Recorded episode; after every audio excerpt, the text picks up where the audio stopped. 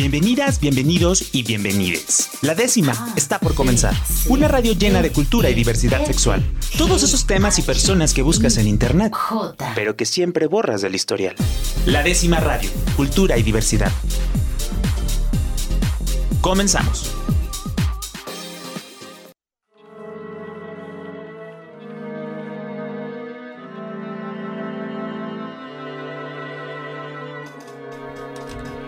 Muy buenas noches a todas mis amigas, mis amigos y mis amigas que nos sintonizan esta noche de miércoles aquí en la décima radio. Yo soy Rob Hernández y estamos aquí en JB Jalisco Radio, la radio cultural del estado de Jalisco en el 96.3 FM o en Puerto Vallarta en el 91.9 FM o en Ciudad Guzmán el 107.1 FM y le quiero dar la más cordial bienvenida y agradecimiento a Rafa que está el día de hoy aquí en Los Controles.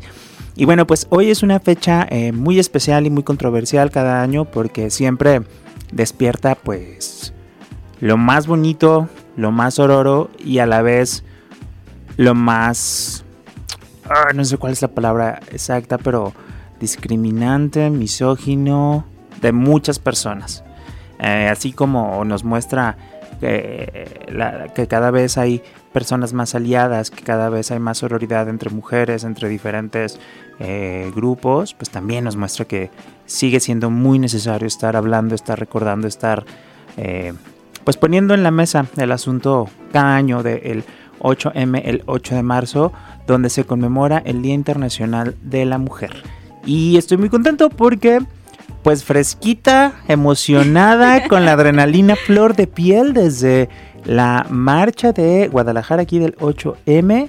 Me acompaña Claudia Ramírez, fundadora de Desde Mujeres, una colectiva que pues busca también incentivar, eh, promover y crear como un espacio para mujeres en la ciencia, en la tecnología, visibilizarlas también, generar espacios para encontrarse y eso está padrísimo, porque pues es muy poca, aquí Claudia nos va a platicar ahorita un poquito más, pero es muy poca la participación de mujeres en comparación con hombres en la tecnología. ¿Cómo estás, Claudia?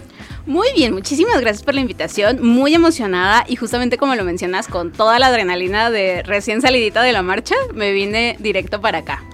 Oye, Claudia, vamos a empezar esto eh, para, pues para las personas que eh, cada vez, eh, cada 8 de marzo nos preguntan, este, ¿por qué el 8 de marzo? ¿Por qué el Día de la Mujer? Eh, ¿Cuándo es el Día del Hombre? Y bueno, una sarta de preguntas que es como... A los vatos es como, en serio, cállense. o sea, cállense y escuchemos, aprendamos, reflexionemos y sobre todo, que esta frase me encanta, eh, ay, se me fue, la de Ay, rompamos el pacto patriarcal. Ah, qué belleza. Así que por favor háganlo. Por favor, pero a ver, Claudia, este también eh, feminista. Y bueno, también vamos a hablar que todo este tipo de prácticas de repente, no de repente, más bien muy evidentemente se replican dentro de la población LGBT, ¿no? Sin lugar a dudas. Entonces, eh, pues cuéntanos un poquito cuál es la importancia y la trascendencia de eh, este de cada año estar celebrando esta fecha. No celebrando, conmemorando, porque luego también es ahí el, el tema, ¿no? De que veo en todos lados que regalan flores y felicidades y no sé qué. Sobre todo, y me ha pasado bastante como de que en oficinas de gobierno llegan con su florecita los sindicatos y toda la cosa, y yo así como de que, bueno, también no puedo juzgar a las personas que les gusta recibir, o principalmente a las mujeres que les gusta recibir las felicitaciones y que les gusta tener como este acercamiento de agradecimiento por parte de las personas donde trabajan o de los espacios donde trabajan. Entonces también es respetable, pero recordemos que no es una celebración, es una conmemoración muy específica que viene arrastrando un sinfín de procesos históricos, principalmente de las mujeres trabajadoras. El hecho de que se hayan organizado en marzo viene de las mujeres eh, que habían formado un sindicato y a partir de esto empezaron a marchar por, el, por búsqueda de sus derechos laborales. Recordemos que no solo es que haya menos mujeres en los espacios, sino que son invisibilizadas tienen peores tratos. Obviamente los trabajos no tienen perspectiva de género eh, o no tenían perspectiva de género y sigo eh, trabajándolo en presente en este punto, porque muchas veces no desarrollan como esta sensibilidad o este reconocimiento a que pues existen diferencias, inclusive en los roles tanto en las familias como en los espacios públicos, como en diferentes circunstancias, que merecen tomar medidas a partir de dónde trabajas, ¿no? Entonces, todo el proceso histórico viene de las trabajadoras, eh, de las primeras trabajadoras sindicalizadas, socialistas que se empezaron a manifestar en marzo y de una manera u otra empezaron a hacerlo el 8 de marzo de manera anual cuando empezaron a internacionalizar el proceso de los sindicatos. Y pues la historia que ya sabemos al respecto de las mujeres que murieron en una fábrica textil al prohibirles la salida por cuestiones de pues el dueño del espacio, básicamente, y por eso es un proceso de conmemoración y no de celebración. Es el hecho de reconocer principalmente nuestros derechos laborales o nuestro espacio en lo laboral y en lo público y al mismo tiempo se fue reproduciendo a nuestros derechos sexuales y reproductivos, a nuestros derechos de estar en la calle, de, de tomar espacios en el poder, etcétera, ¿no? Entonces, así por eso el 8 de marzo es sumamente importante porque es el reconocimiento de nuestros derechos y de habitar los espacios tanto en lo público como en lo privado y reconocer que lo personal es político.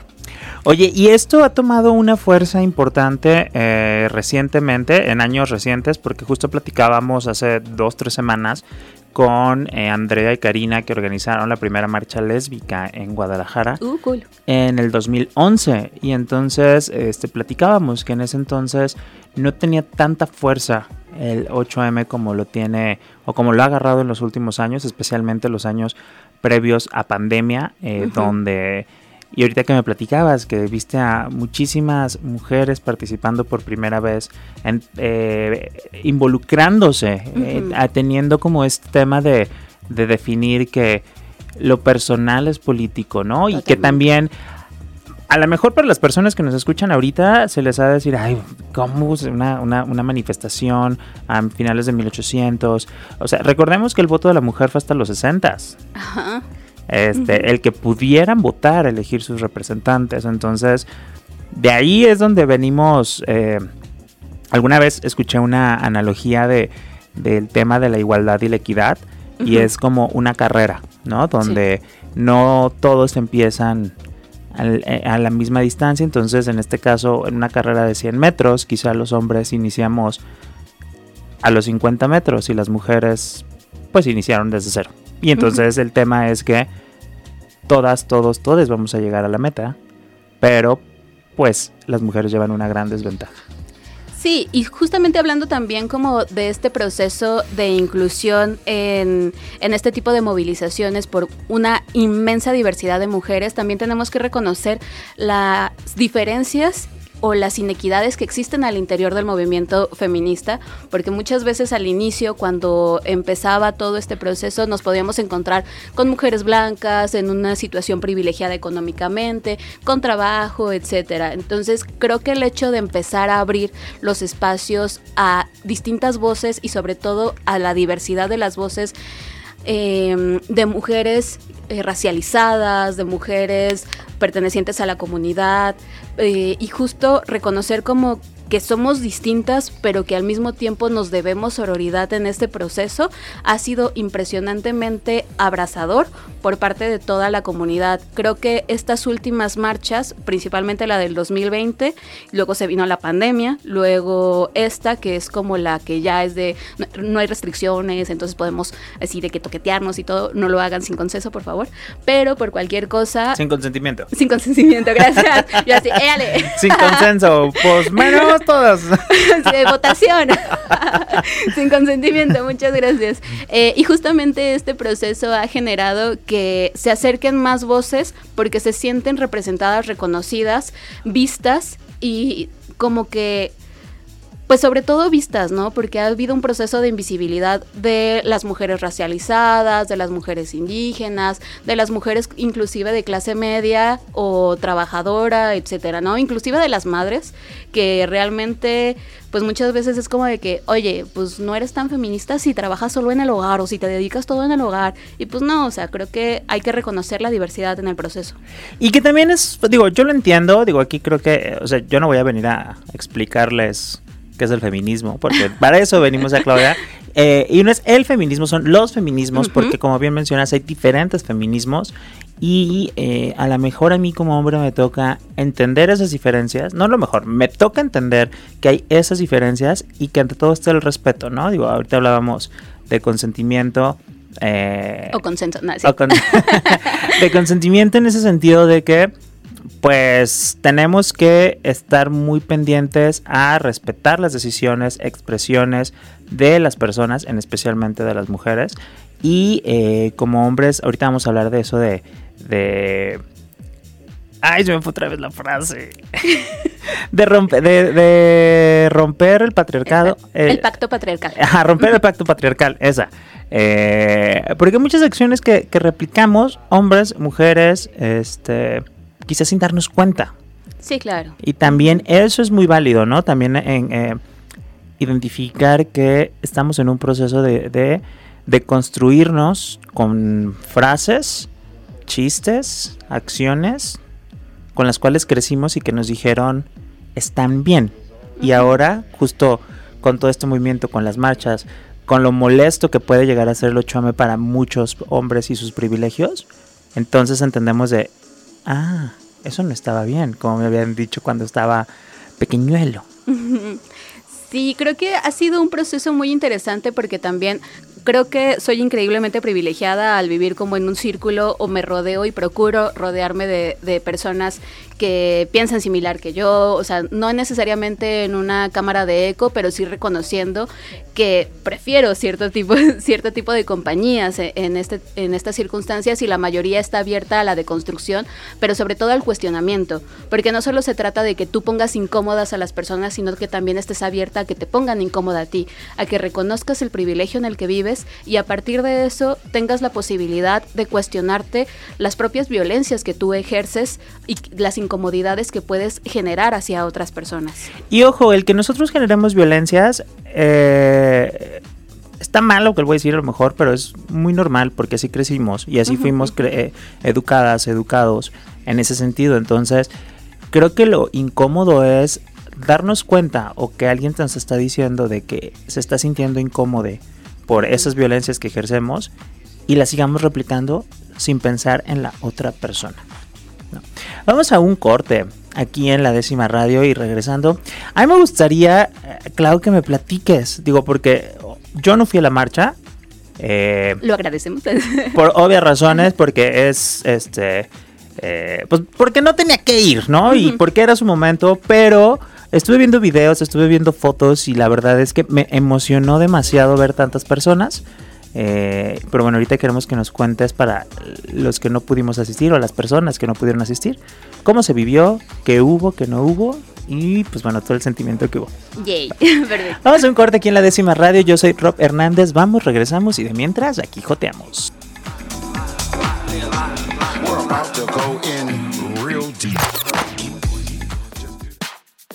La décima radio. Cultura y diversidad sexual para todas, todos y todes. Regresamos. La décima radio. Cultura y diversidad sexual para todas, todos y todes. Continuamos.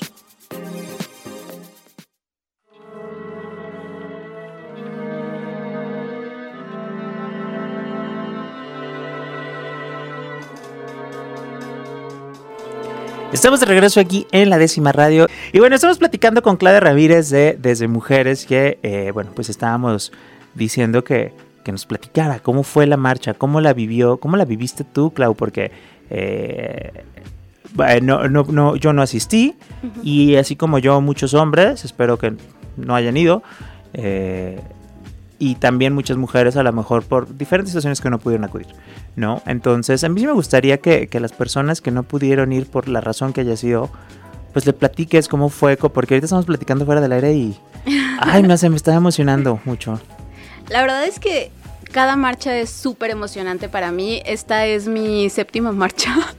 Así, porque justo creo que es un proceso muy personal, pero al mismo tiempo también es increíble, eh, pues rodearte de esta energía, ¿no? Porque al principio con una colectiva en la que participo que se llama Haciendo Juntas, estábamos organizando un, un, contingente y había muchos procesos de seguridad, ¿no? Que creo que es algo básico que tenemos que tener en cuenta en todos los procesos de manifestación, de tener un número de emergencia, de saber cómo identificar a las personas con las que vas, etcétera, etcétera. Y muchas de las que se estaban integrando tenían miedo de, pues, ¿por qué tanta seguridad, no? Pues, ¿qué va a suceder? ¿Qué va a pasar? Y les tratábamos de decir de que, mira, solo son cuestiones preventivas, pero al fin y al cabo, cuando estás en el momento, se siente un abrazo de sororidad tan impresionante, tan agradable, tan lindo. Creo que no hay espacio más seguro que estar rodeada de mujeres que entienden el proceso en el que estás viviendo, que te entienden que entienden las dificultades que, que, has tenido y las diversidades en las que habitas, pero al mismo tiempo te acompañan en ellas, aun cuando no vivan el mismo proceso que tú estás viviendo, que muchas veces lo podemos entender y empatizar porque tenemos pues, cuestiones parecidas, te vamos a acompañar en ese proceso, ¿no? Creo que no hay nada más vulnerable que una mujer sola y por eso tratamos siempre de dar un, una red de apoyo, una red de acompañamiento, pero no solo de, ah, yo te cuido, sino de no solo te cuido, te abrazo, te entiendo, siento lo que estás sintiendo y empatizo con lo que estás, lo que estás eh, platicando, ¿no? Entonces creo que justo esta marcha en particular apoya mucho eso porque lo que vi fue una diversidad impresionante. O sea, no estábamos las mismas de siempre, que somos parte de la sociedad civil de Jalisco y que estamos como recurrentemente en los mismos espacios y que seguramente nos ha de pasar en muchos otros, ¿no? De que siempre ves a las mismas personas y los mismos rostros, pero a lo mejor con distintas cachuchas. En esta creo que lo fundamental fue sentir un proceso de cariño a todo tipo de persona que se acercara en, este, en esta situación. Obviamente hubo como ciertas situaciones de pues las personas antiderechos cubriendo las, las iglesias para que no les hicieran daño, eh, pues personas gritando como algún tipo de barbarie e, e incomodidad, pero lo que a mí me abrazó mucho cuando sucedían estas dificultades era el proceso de sentirme acompañada, de reconocer que hay una infinidad de mujeres que están dispuestas a proteger a todas y a protegernos en conjunto, que verdaderamente es hermoso, ¿no? Oye, es que, ay, no sé, yo en serio veía a, mis amigas cómo se preparaban, cómo, cómo hacían sus carteles, cómo subían las fotos, cómo se encontraban con otras mujeres y se les veía como muy contentas en este sentido de sentirse acompañadas. Y yo decía, qué envidia, la verdad es que me dio mucha envidia, porque uno creo que eh, se organizan, se han organizado muy bien, o sea, digo, con sus asegúnes y con sus contras, como, todo movimiento social. Pero bueno, la, capacidad de organización que tienen, como marchas de 8M, que también eso yo no sabía, que hay marchas. Ah, sí. Entonces ahorita si quieres platícame, porque eso sí yo no sabía. Este, se hace maravilloso. Y dos, como darle su espacio, darle su espacio para para ustedes, para que se encuentren, porque eh, como les decía, o como les he mencionado muchas veces en el programa, o sea, por más que yo quiera entender la problemática de una mujer, de una persona trans, pues no, no la voy a, no la voy a entender. La puedo generar empatía, pero no la voy a entender porque yo no voy a sufrir eh, el, acoso este, o la discriminación por el simple hecho de ser mujer. Claro. ¿no? Entonces, esa parte creo que como hombre nos debe de quedar muy claro que no podemos opinar en ese aspecto porque no somos mujeres y no vamos a poder entender cómo son esas miradas que no dicen nada. No vamos a poder entender cómo son esas frases de sí, sí, sí, sí, sí. Uy, la condescendencia. Exacto, ¿no? Que, que se disfraza mucho. Entonces, creo que en ese sentido sí nos toca, o sea, sí me sentía muy emocionado desde estar en mi casa, o sea, así como de haciendo el, el, el las historias. sí, en serio, era así como de, o sea, era como de, me hubiera encantado estar ahí, pero era como, ah, no, entonces me emocionaba mucho, me emocionaba mucho esta parte. Ay, me da mucho gusto, sí, creo que justo ese es esa emoción lo que tratamos de transmitir de alguna manera, porque muchas veces es este proceso de que, ay, no, es que las argüenderas, el peligro, la, la el van a rayar los monumentos, no sé qué, tantas eh, cuestiones de peligro y el hecho inclusive de que estemos en la lista de personas peligrosas, al igual que el narco de la, de la lista de, la Secretaría de Seguridad, que sí fue como de que, wow, no, no sabía, ¿no? Y cuando te rodeas en una marcha de mujeres que entienden el proceso de las dificultades que has tenido que vivir para estar en donde estás y que al mismo tiempo hay una admiración mutua entre todas, es impresionantemente bello. O sea, creo que muchas veces no nos quedamos con el proceso de que, ah, yo, yo, entiendo tu sufrimiento, pero también creo que es importante resaltar el increíble momento de admiración que tenemos entre nosotras, porque no solo es eh, has vivido esto, sino has superado todo este proceso, ¿no? Y has llegado a donde estás a pesar de todas estas otras dificultades y de otras circunstancias. Entonces creo que se carga de una energía muy hermosa el reconocer que admiras a la mujer que está a tu lado, sea quien sea, y esté en el nivel académico, socioeconómico o bajo cualquier circunstancia, saber que está ahí luchando, hace un proceso de admiración genuina. Oye, qué, la verdad es que te, escucho y recuerdo las imágenes y estoy viendo todo y, me emociona demasiado, me emociona demasiado saber este poder que, que, han ganado.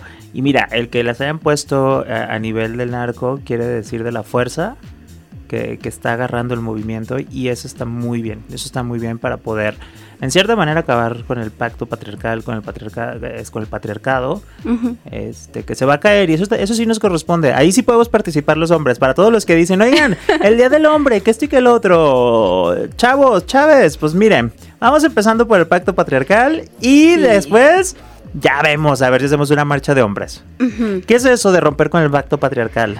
Pues creo que siempre están como las cosas muy obvias de el proceso de romper el silencio cuando detectas que otra persona está haciendo violencias frente a ciertas circunstancias. Por ejemplo, el hecho de que esté violentando a su pareja o que esté desarrollando como algún tipo de actitud en temas de pues compartiendo packs o eh, insultando a una persona, etcétera, ¿no? Entonces, justamente es esta circunstancia muy obvia pero también al mismo tiempo creo que es importante eh, analizar las cosas que no son tan obvias, ¿no? El mismo hecho de que, por ejemplo, podemos encontrar en la comunidad muchas expresiones de, de misoginia que son muy normalizadas. el hecho de insultarse en femenino o de eh, menospreciar a, a, las mujeres o a las activistas lesbianas o de invisibilizarlas, etcétera. Creo que es una cuestión que está muy arraigada en la comunidad y que al mismo tiempo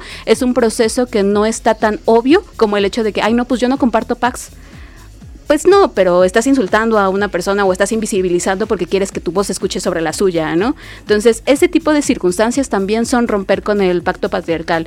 El reconocer que tienes que ceder los espacios de liderazgo de alguna manera o de los espacios públicos que puedes llegar a tener para que otras personas de liderazgos que no son tan visibles puedan tener la oportunidad de que sus voces se escuchen. Eso también es romper el pacto patriarcal. Eso, y, yo creo que también ser incómodo, ser incómodo en el sentido de, pues estar corrigiendo a las personas, eh, es ser también el, el, que está diciendo, eso no está padre, eso está discriminatorio. Y sí, sí cansamos, y sí, sí también es de, ay, otra vez este vato. Pero bueno, también es parte de eso, ¿no? Porque creo que eh, esos comentarios, esas indirectas son lo que muchas veces nos joden más que las directas.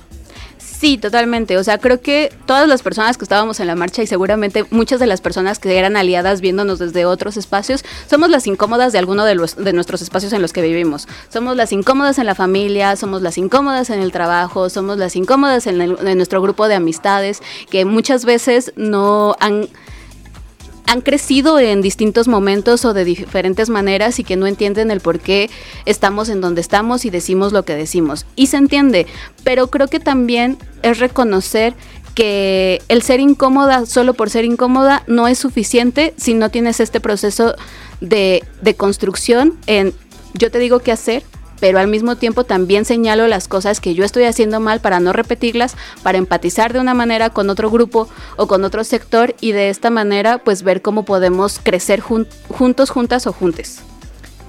Oye, qué, qué, importante, ¿no? Toda esta parte de, estar reconociéndonos en, en, esta parte del espacio, de, de, de, lo que hacemos bien, de lo que hacemos mal, eh, y sobre todo modificarlo, modificarlo para toda esa parte. Oye, pero me estás platicando también ahorita el tema de que hubo tres marchas hoy. Sí. ¿Cómo está ese rollo? Pues mira, más bien creo que cada, cada grupo o cada sector de los feminismos se organiza de manera distinta reconociendo los procesos que les son más importantes o los que quiere resaltar de alguna manera u otra. Eh, Primero fue la marcha de Yo Voy 8, de marzo, que es la marcha a la que yo asistí, que justamente es una marcha que tuvo al frente a las familias de víctimas de feminicidio, en segundo lugar a las familias de personas desaparecidas, en tercer lugar me parece que a las personas, a las mujeres trans, y en cuarto lugar pues a las madres en general, ¿no? Para que lleven sus carriolas de forma segura y, cualquier circunstancia. Em, hubo otras dos marchas eh, te mentiría si supiera de dónde salieron o quiénes fueron las personas que organizaron, pero lo que tenía entendido es que una em, es transexcluyente o de la rama radical y la, la segunda de este mismo índole fue abolicionista.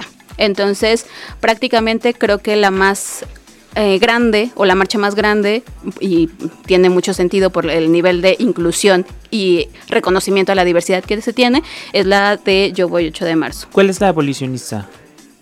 Eh, ¿Cómo? O sea, o sea ¿qué, quiere decir ajá, la, la marcha abolicionista? Ah, justamente son feministas que están en contra de la prostitución o del el reconocimiento al derecho al derecho del trabajo sexual, etcétera. Ah, ok, ya, ya, ya. Entonces la más incluyente es la de Yo Voy 8M. Sí. Y al final se conjuntaron todas. Eh, no, cada una tuvo diferentes espacios. Ok. O sea, por ejemplo, la de Yo Voy 8 de marzo se juntó en eh, la glorieta de las personas desaparecidas y creo que las otras dos terminaron en la glorieta de la Minerva. Pero ahí sí, la verdad es que estaría mintiendo si dijera que... Bueno, nada más estuviste en la de acá. Oye, también estuve escuchando en, que justo me imagino que de estas marchas estaban llamando para que fueran vestidas de rojo muchas mujeres como estas que son trans excluyentes o estas que, que, que, que pues traen este discurso, ¿no? ¿Les tocó ver muchas eh, mujeres vestidas de rojo en esta de Yo Voy 8M o...? No, eh, la verdad es que no. ¿No? creo que justamente el proceso de separación fue como o el, la vestimenta principalmente era verde y morado porque son como los que nos sentimos más identificadas al respecto de nuestros derechos eh, reproductivos y de la sororidad y mm, pero no, ¿eh? La verdad es que no vi gente de, rojo, ahora que lo pienso. Qué bueno, qué bueno, porque sí, este, por ahí con otras amigas feministas eh, detectaron que había grupos de WhatsApp de señoras de, que donde decían, ay, este, vamos a vestidas de rojo y bueno, y oh. no sabían.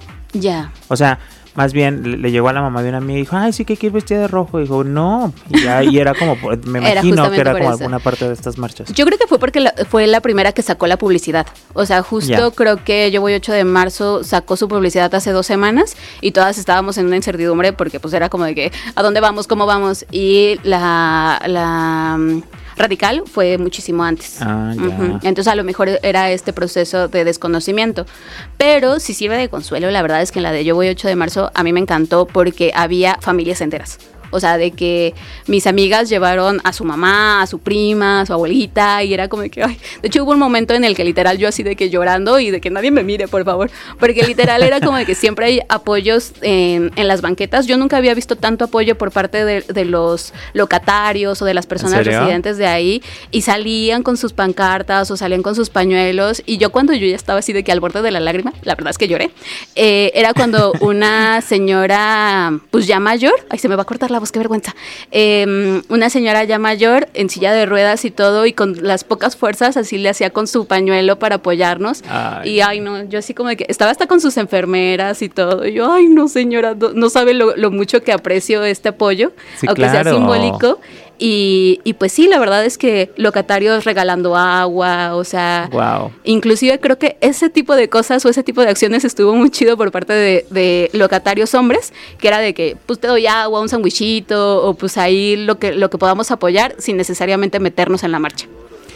Oye, qué interesante, qué interesante, que me recuerda mucho a, mi proceso de, vivir las marchas del orgullo eh, gay o del orgullo LGBT, porque al principio pues sí, cuando llegábamos al, mercado Corona, pues ahí era como agacharse para que no te cayeran los jitomates, aguantar ahí los gritos. Y es bien bonito que en estos últimos años, contrario a eso, llegas ahí y ahí se siente como una pasarela, porque ahí es, digo, va Hidalgo y entonces se cierra para, para pasar el paso a desnivel de, de Hidalgo y luego se vuelve a abrir, pero pues se junta tanta gente que se, estrecha todo el camino, toda la pasarela. Entonces está padrísimo porque en estos últimos años pasas y, y entonces la gente es aplausos y esto y lo otro, y emoción y tal, tal. Entonces esa parte es bien bonita. Sí, la verdad es que eso es bellísimo y creo que justo es la cúspide de una lucha que, o sea, no, no la hemos hecho sola, no es de ahorita, creo que sí también es un reconocimiento a todas las que han venido luchando en este proceso y que justamente eran las que siempre nos veíamos, ¿no? Que siempre nos veíamos en las reuniones y que seguíamos repitiendo la, la cachucha en distintos espacios, pero al mismo tiempo también es reconocer que hay muchas violencias que nos hacen marchar, ¿no? Y que justamente es todo este proceso de acoso, de feminicidios, de violencia sexual, etcétera, pero que lo manifestamos de una manera desde la sororidad, desde la empatía y desde el reconocimiento mutuo. Muy bien, nos llevamos a un corte aquí en la décima radio y les tengo una sorpresa porque vamos a tener una entrevista con eh, uno de los participantes personajes en Indecente para que él nos cuente más a detalle de esta obra que está este fin de semana en conjunto Santander. Vamos a un corte aquí en JB Jalisco Radio, la décima radio en 96.3 de FM. Yo soy Rob Hernández. Me pueden encontrar en redes sociales como arroba robhdzz o arroba robsmx o arroba la décima radio. Cualquiera de las tres, ahí les, le, atendemos con calidad y eficiencia. Vamos a un corte, vamos, regresamos y de mientras aquí joteamos.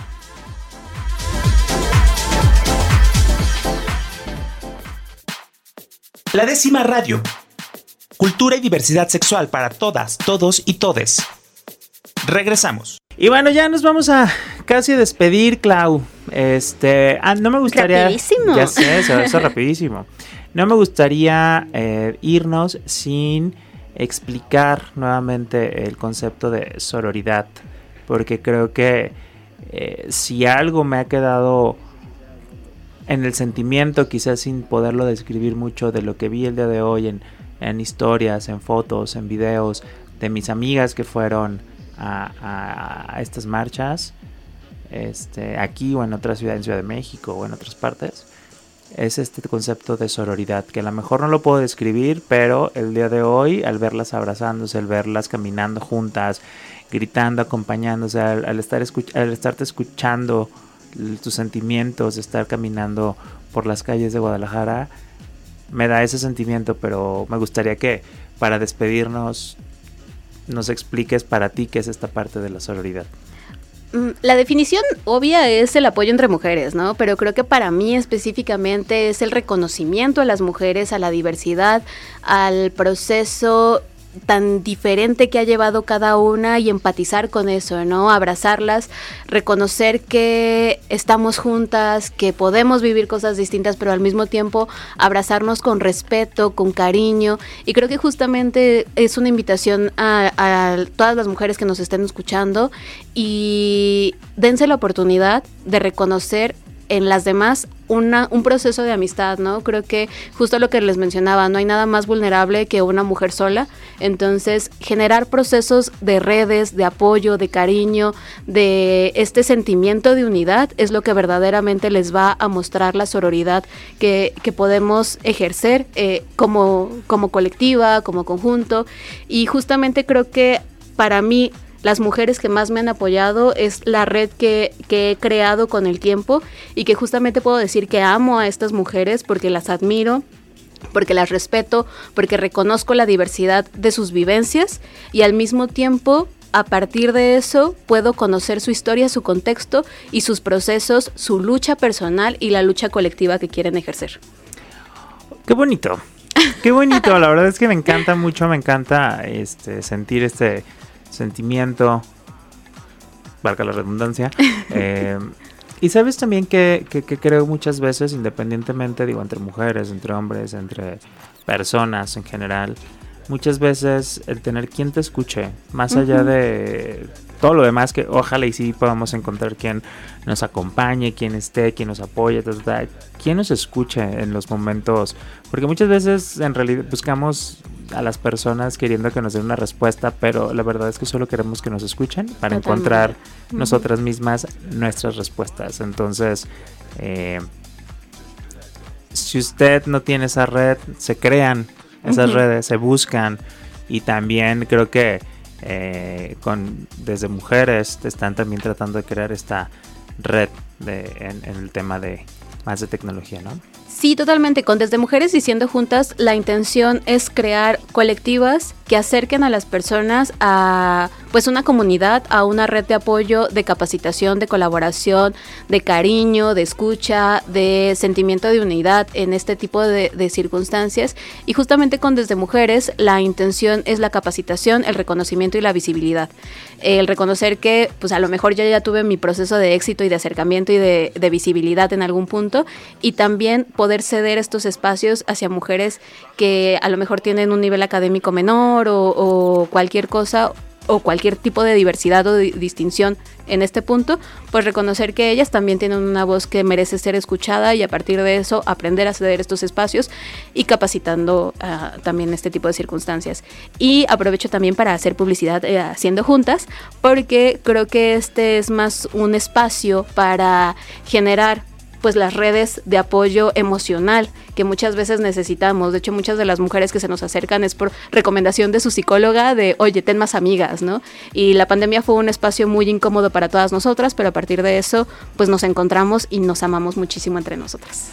Pues ahí yo creo que vamos a hacer otro programa específicamente para hablar de las mujeres en la tecnología y que creo que con, este, con el tema de, de, mujeres vamos a poder ver porque sigue habiendo mucha discriminación hacia las mujeres, pero bueno, hoy vamos a hablar un poquito de eso, pero la verdad es que nos ganó, nos ganó la emoción y ya se nos está acabando el tiempo. Eh, nos vemos la siguiente semana aquí en la décima radio. Yo soy Rob Hernández. Muchísimas gracias, Clau, por estar el día de hoy aquí. Eh, si te pueden buscar en arroba desde mujeres, así tal cual, en redes sociales. En todas las redes sociales con arroba desde mujeres o arroba siendo juntas y arroba Claudia RMRM. Ahí pueden encontrar a Claudia, me pueden encontrar arroba robhdzzz o arroba robcmx o arroba la décima radio o arroba Jalisco Radio. en cualquiera de todas esas. Nos vemos la siguiente. La décima radio.